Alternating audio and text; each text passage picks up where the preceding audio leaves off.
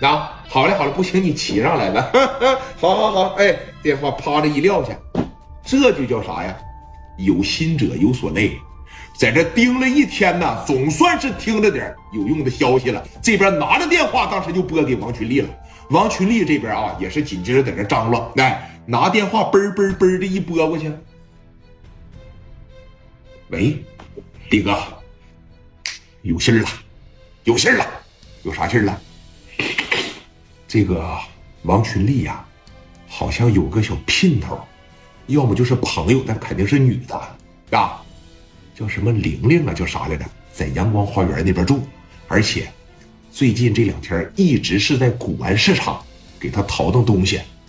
说你看咱是不是可以从这个宋新玲这儿，哎，这个叫小玲玲的这下手？漂亮，兄弟，这太棒了！回来吧，不行我再盯他两天。回来吧，不用了。王群力那么聪明，你只要给他一个口，他就能扎进去，这就是聪明人。你要像黑粉，条条大路通罗马，哎，他非在这低了个脑袋，他在这转悠，哎，你就是走不上去。王群力这种人是见缝就插针。这个消息，你的小姘头阳光花园小玲玲有名有姓有门牌号，我要再找不着你家，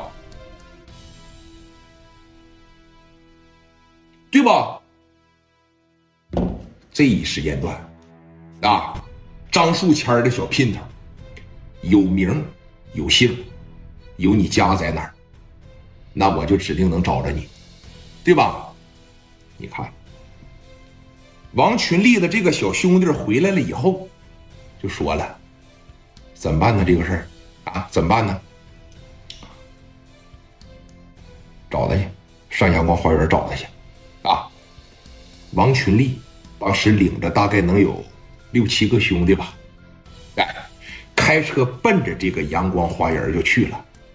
王群力又开始分析了，像张树谦这样的人，有的是钱，位高权重，他的小姘头肯定是出类拔萃，特别特别的漂亮，是吧？来到这个小区里边以后，他就开始打听了，说这个你们小区里边有个大美女啊。出门应该都是开着好车，浑身上下应该都是穿着名牌呀。说你看，这怎么能那啥呢？啊，这在哪儿住啊？这一打听，当时就打听出来了。